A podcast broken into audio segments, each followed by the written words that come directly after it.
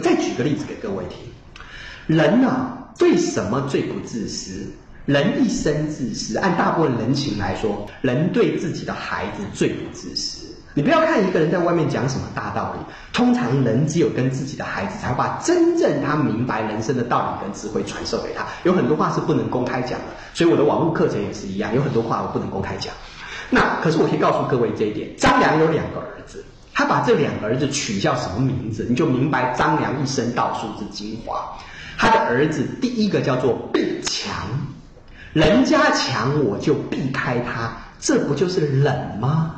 冷的目的是为了什么呢？他的第二个儿子叫做不疑，不让人怀疑你。冷的目的就为了不疑。你要计算对方，固然要对方不疑；你不计算对方，你要跟人相处，也要立信，也要人不疑，不然你怎么成功？那是信这个道理，是不管到什么环境下都应该要保持住的，这是非常非常重要的事情。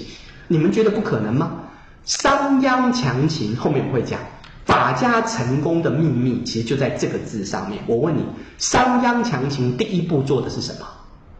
喜目立信，没有信，什么都成功不了。信讲到最后就是让人不疑，说的容易，做的难。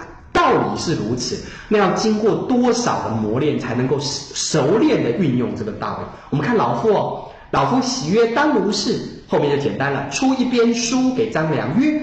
读此则为王者师矣。后十年兴，你读了这本书，十年就可以兴起了。十三年以后，孺子你到蓟北城下来找我，在古城山下那块黄石就是我了。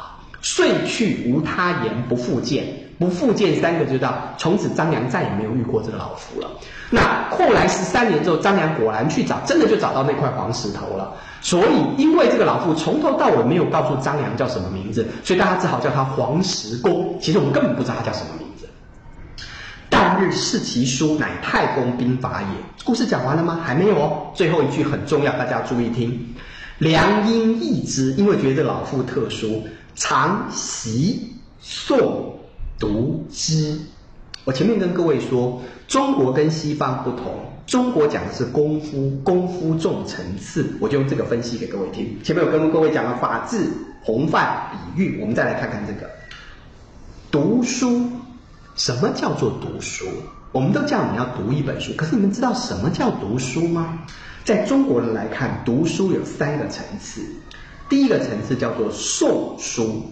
诵是什么意思呢？注意啊，诵不是会念字，那个叫做识字，那不叫做读书。识字是基础，诵是背的意思。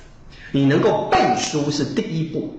你不背书，不把它烂熟于心，难道你碰到事情的时候才临时去翻书吗？那来得及吗？临时才来找资料库，那来得及吗？你必须把它烂熟于心啊，这是第一步啊。司马相如说：“我能诵三十万言”，意思就是我能背三十万字的书。不要觉得奇怪，古时候读书人都有这个本事。你没有这个本事，你这个书就读不了了。第二个层次，诵书只是起步。第二个层次叫读书。什么叫做读书？能够分析归纳书中的道理，才叫做读书。文字在背后必然有作者想要传达的道理，你能不能分析，能不能归纳在其中的道理？就好像我们前面念完了张良的故事，我跟你们分析归纳的道理，就是冷跟先两个字，如此而已。这叫读书，读书就够？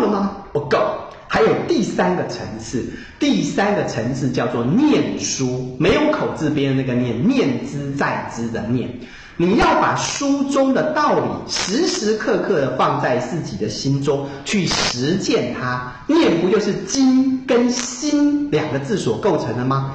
书中道理是要实践出来的，实践有那么容易成功吗？没有，讲道理容易，做事难，做的成事更难。讲道理容易，只要道理讲得通就可以了。为什么做事难？做事要有条件配合。为什么做的成事更难？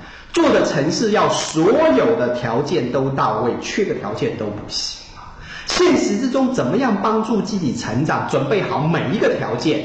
懂的道理不够，准备好每一个条件去做才能成功。而从你懂的道理到你实践成功，到读书到念书的中间的功夫，注意看那个字哦，常习诵读之，就是那个习字。习字的上半部是不是个羽毛？习是什么意思呢？《说文》里面说得好：“习鸟数飞也。”鸟学飞有一次就成功了吗？鸟学飞要跌过多少次？飞起来摔下去，跌得浑身是伤，觉得血流满身，跌得遍体鳞伤，最后才能够终于学会飞翔，能够翱翔九天才能成功的。人做事就是这个样子啊！不要讲鸟学飞，你们不熟，学脚踏车总学过吧？有人学脚踏车一次就成功了吗？哪个人不摔个几次才终于学会脚踏车的？不，脚踏车有个好处啊，就是你只要学会一次，一辈子都不会忘的。但是你学会飞翔跟学会脚踏车一样，学说的道理都一样。从懂得道理到实践，你必须要经过多少次的磨练，多少次的坎坷，多少的挫折，最后才能终于把那个道理能够熟练的实现出来。那个过程就叫做习。所以我们再来谈哦，孔子说的好，你们都读过《论语》的这一段。孔子说：“学而时习之，不亦说乎？有朋自远方来，不亦乐乎？人不知而不愠，不亦君子乎？”这三段是什么意思啊？那学会了之后，常常温习，不是很愉悦吗？有朋友从远方来看我，不是很快乐吗？人不要不知道我，我也不生气，不是个君子吗？难道就在讲这个东西吗？如果只是在讲这样的道理，那这一章为什么要放在《论语》的第一章呢？大凡先秦两汉的书籍，开头跟结尾都是最重要的篇章。如果它成书的话，这一章放在《论语》的第一章，那必然有开宗明义的功用。孔子的一生，注意啊，这三句话是孔子自己总刮自己的一生。他说：“我这一生上学二帝三王之道，而希望于这个时。”时不是常常的意思，是这个时代的意思。每个人都有你要遇见的时，所以孟子称赞孔子。注意，你们过去都说孔子的中心思想是个人，这个说法是有问题的。中国的中心思想是个人，不是只有孔子而已。难道只有孔子人，所有人都不能吗？你不能够这么解释啊！孔子的中心思想是个时字。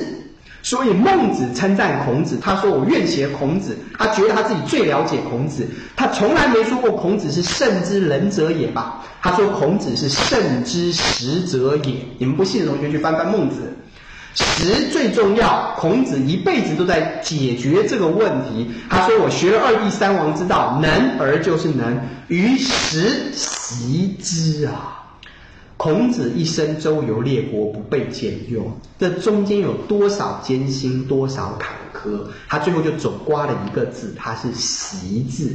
他没说自己学而时行之，他没说自己学而成时成之，他说自己学而时习之。他这一生就是如此。人家碰到这种事情，一定怨天尤人，可是孔子没有，不亦乐乎？你所求人而得人，又何怨哉？你既然想要去做这个事，你做了，有什么好不高兴的呢？有朋自远方来，下面就顺便讲了。同门曰朋，同志曰友。朋指的是同学，有这么多的学生，不远千里，不为名，不为利，从远方来跟你学习，吃苦，陪你周游列国。人生到这个地步，还有什么好遗憾的呢？那当然不亦乐乎咯。人不知而不愠，孔子这么努力。其实没有人真正懂得孔子。注意，这个人不知而不愠，不止包括当时周游列国那些，还包括他所有的学生，除了早死的颜渊以外，没有一个人真正了解你。孔子说：“知我者，其为天乎？”啊，人不知而不愠，也不是不怨不怒，连愠都没有啊，不亦君子乎？我们都说孔子是圣人。孔子对自己的评价就是这四个字，他是乐乐君子，不亦乐乎？不亦乐乎？不亦君子乎？他这一生无怨无悔，你就可以看出为什么这一章放在《论语》的一章，因为这三句话就是孔子一生的自况。回到我们的主题，留侯世家，读一本书该怎么办呢？良音益之，看到没有？常习诵读之。他讲的就是读兵法、读任何书的功夫。我怎么跟你们讲这一章？读任何历史的东西，你们也要常习诵读之，才让它真正变成有用的东西。张良遇见了黄石公，改变了他的一生，他得到了太公兵法，他立志灭亡秦朝，这是多么不可能的心愿，而张良最后真的做到了，他把秦朝给灭亡了，而且还开了一个西汉的盛世。为什么？因为他真的明白了智慧是什么，他真的学会了那本书中的智慧，这也是我对各位的祈愿。好，讲过了实际的例子之后，接下来我们来看看，简单为各位介绍这个学期的课大概要上些什么。